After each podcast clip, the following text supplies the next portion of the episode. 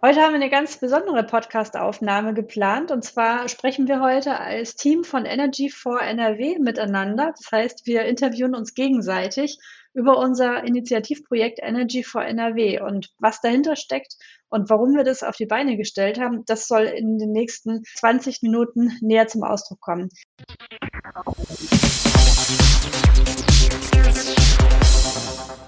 Wer ist denn wir? Wir stellen uns mal näher vor und wir beginnen bei dir, Charlie. Ja, hi, schön, dass wir uns heute zu dem Podcast treffen. Ich bin Charlie und ich bin seit einem Jahr im Team Tracemaker dabei und wir setzen uns für die Energiewende ein und unter anderem eben mit unserem schönen Projekt Energy for NRW. An wen darf ich jetzt weitergeben? An mich darfst du weitergeben. Hi, ich bin Benne. Ich bin seit einem halben Jahr beim Team Tracemaker als Werkstudent dabei. Ähm, ich wohne im schönen Münster, also nicht in der Herkunft von Tracemaker, ähm, aber arbeite auch von, von fernher immer sehr gern mit und habe viel bei Energy for NRW miterlebt und gelernt und denke, da können wir heute gut drüber reden. Ja, dann mache ich mal weiter. Ich bin Jessie und ich freue mich sehr, heute dabei zu sein. Ich bin seit ja, eigentlich seit Anfang Corona im Team Tracemaker und macht mir super viel Spaß und ich habe viel gelernt und ich freue mich auf den Podcast mit euch heute.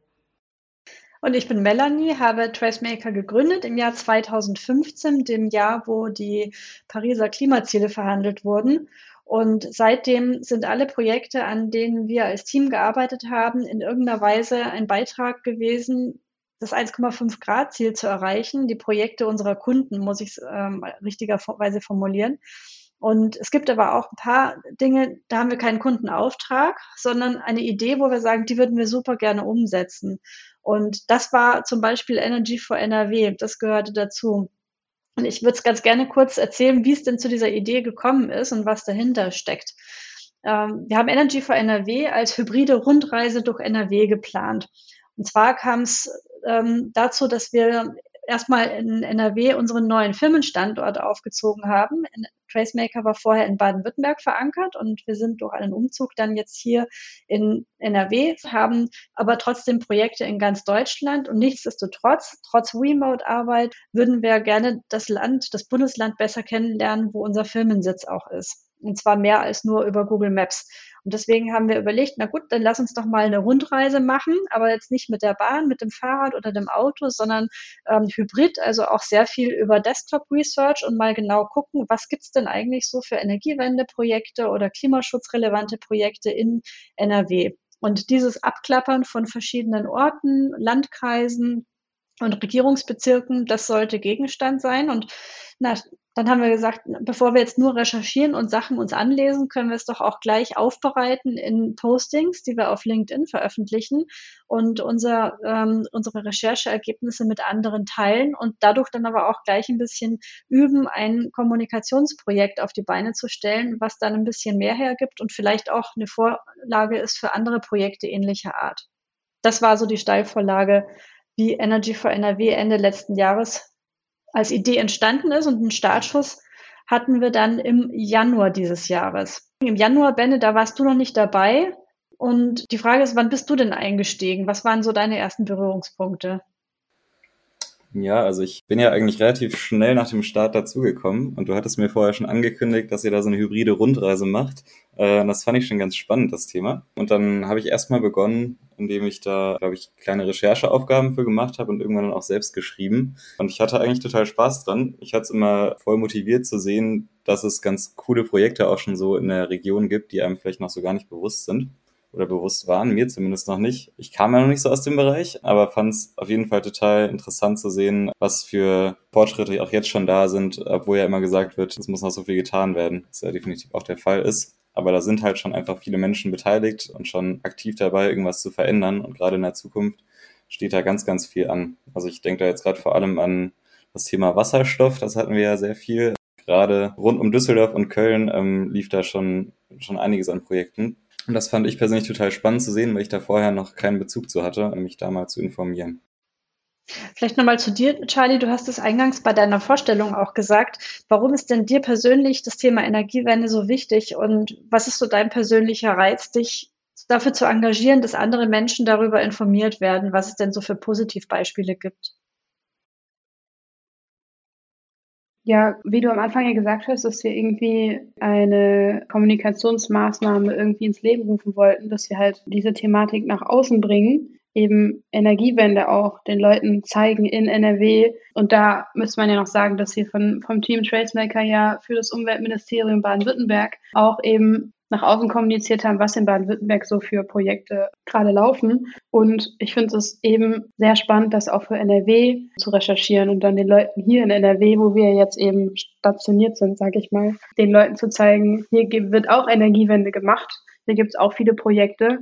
Und gerade vor dem Hintergrund der jetzt jüngst verabschiedeten Lage, dass halt Atom als nachhaltig bezeichnet werden kann, finde ich das umso wichtiger, dass wir halt dieses Thema nach außen bringen und zeigen, Energiewende ist unglaublich wichtig. Energiewende wird gemacht. Es ist nicht mit nachhaltigen Dingen zu verknüpfen, sondern eher mit positiven Dingen. Also dass wirklich Projekte, wie Benne eben gesagt hat, äh, vor allem Wasserstoff in der Industrie, beispielsweise in Duisburg hatten wir ja ein Projekt vorgestellt, wirklich umgesetzt wird und das auch funktionieren kann. Und das ist mir persönlich dann auch ein Anliegen, dass wir die Leute da einfach mitreißen und denen zeigen, hey, Energiezukunft gibt's auch in NRW.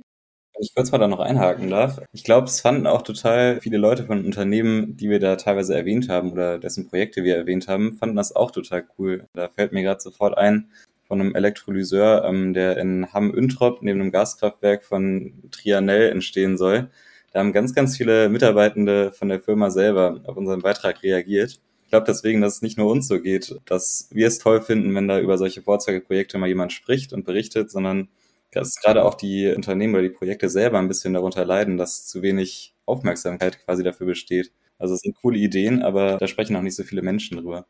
Ja, das war so der springende Punkt, ne? dass es ähm, eigentlich noch keine Gesamtübersicht von so Vorzeigeprojekten gibt. Zumindest haben wir sie nicht gefunden. Und Jessie, du hast ja eigentlich auch sehr, sehr viel recherchiert und Beiträge geschrieben. Was ist dir denn da aufgefallen jetzt zurückblickend die letzten Monate?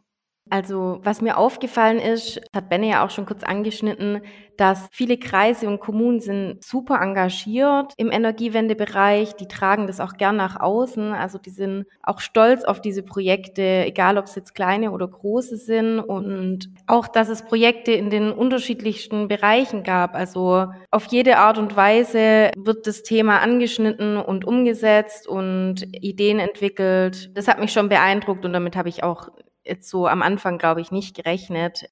Wobei man auch sagen muss, dass viele dieser Projekte, die zwar selber sehr engagiert sind oder engagiert wirken, das haben wir daran gemerkt, dass viele die Beiträge zum Beispiel liken oder darauf reagieren, ist trotzdem so, dass viele gar nicht wirklich ihre Projekte nach außen tragen. Also ich weiß gar nicht, ob das jemand gesagt hatte vorhin, dass es halt einfach schwierig war, die Projekte überhaupt zu finden im Internet. Obwohl es wirklich unglaublich viele Projekte gibt, war es schwierig, wirklich Websites oder irgendwie Infos von irgendwo herzukriegen.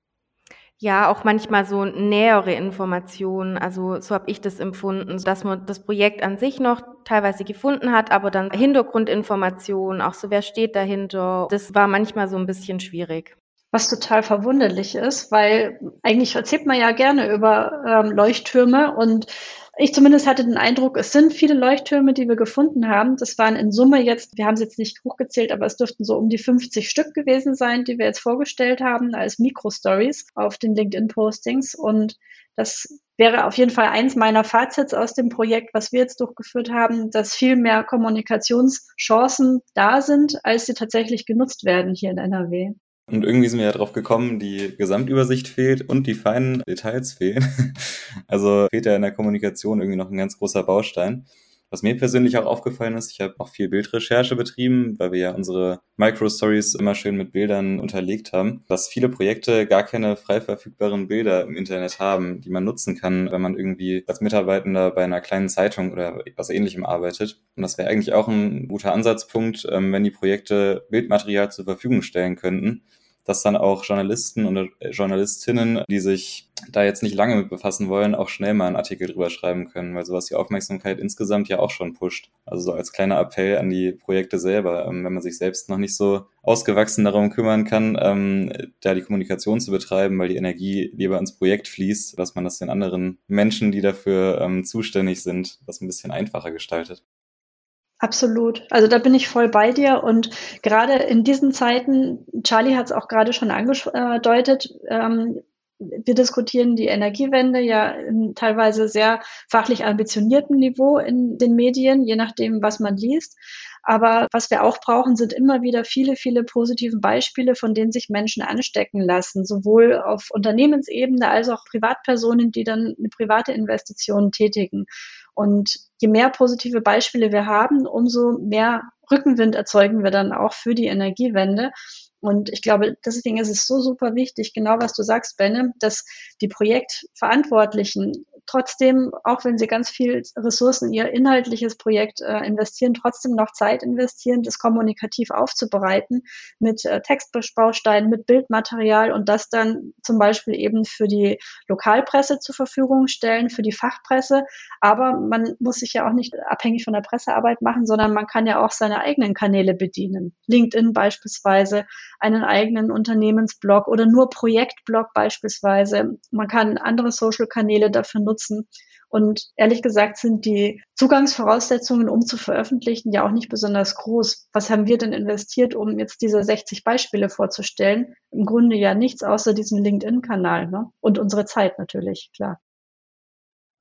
Ja, also das war schon teilweise interessant zu lernen, wie wir dann diese Bilder eben auch bearbeitet haben. Also wo du jetzt sagst, wir haben Zeit investiert, das war halt eben in erster Linie die Recherche, dass wir halt die korrekten Infos auch nach außen tragen und dass wir eben die Bilder, die wir dann endlich teilweise nach etwas längerer Zeit gefunden haben, bearbeiten konnten und die dann sozusagen in unserem Corporate Design veröffentlichen konnten. Also das fand ich ganz spannend zumindest, dass wir da einfach auch viele verschiedene Dinge gelernt haben durch dieses Projekt. Wie geht's euch da?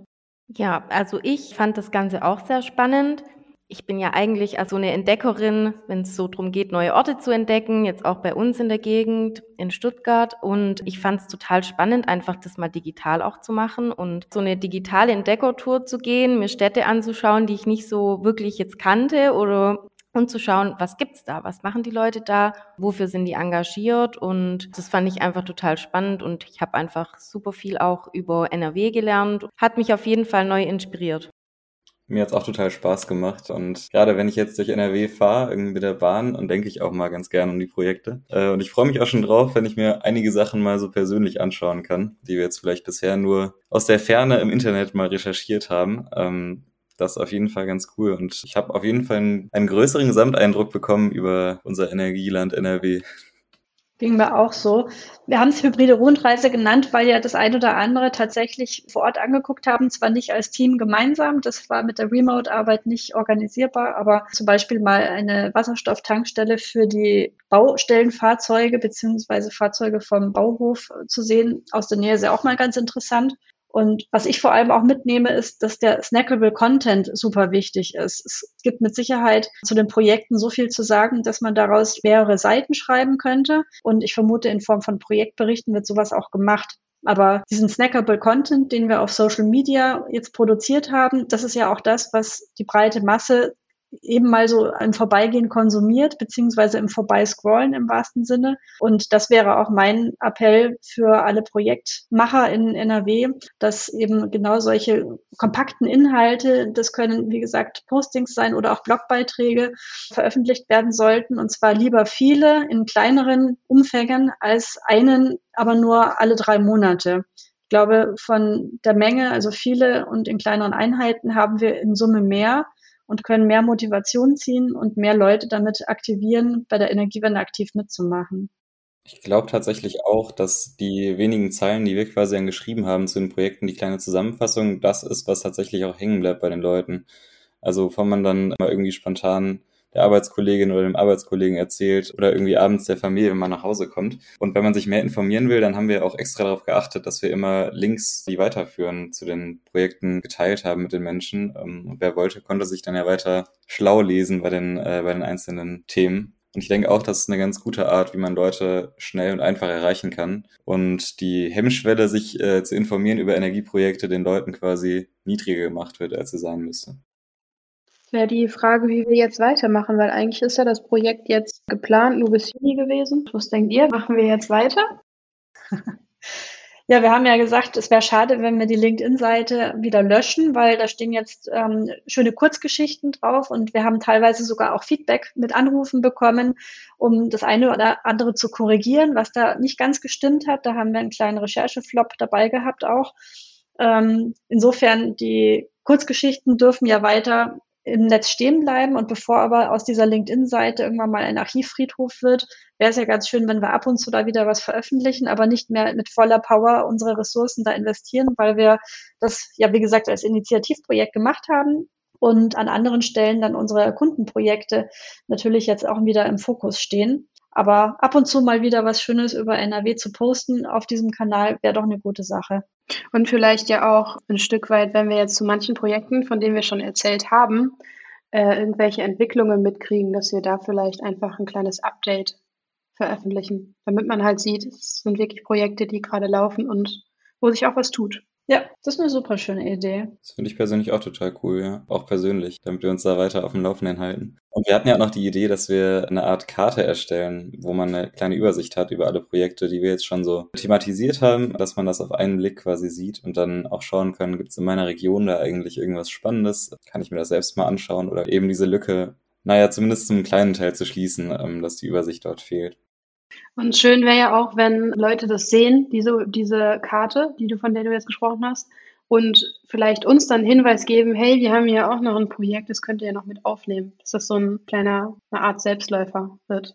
Richtig. So eine Karte haben wir auch mal für Baden-Württemberg erstellt. Das war vor einigen Jahren im Rahmen des Öffentlichkeitsarbeitsprojekts vom Umweltministerium Baden-Württemberg. Da haben wir die Akteure der Energiewende verortet auf der Karte und über jede Stecknadel, die hat einen kleinen Steckbrief dann auch bekommen zum Projekt und wurde dann verlinkt mit der entsprechenden Webseite, wenn es die gab, wo dann eben tiefergehende Informationen hinterlegt waren. Und die wurde sehr vielfach genutzt, war auch sehr beliebt, sowohl bei denen, die auf der Karte verortet waren, als auch bei Leuten, die es zum Recherchieren genutzt haben, zum Beispiel eben die Presse, Redaktionen. Also das fände ich eine schöne Weiterentwicklung. Ja, schön. Dann haben wir ja Next Steps geplant und machen auf jeden Fall weiter als Team für Energy for NRW.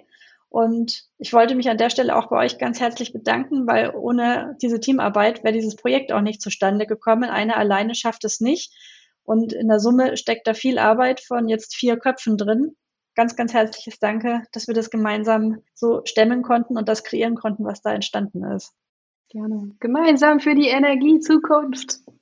Ja, richtig. Danke auch von mir, dass ich dabei sein konnte. Ich habe total viel Spaß gehabt und viel gelernt. Ich denke mal, wir hatten da alle eine ganz gute Reise zusammen. Ja, auf jeden Fall. Also ich habe es sehr genossen und es war super interessant und es hat immer sehr viel Spaß gemacht.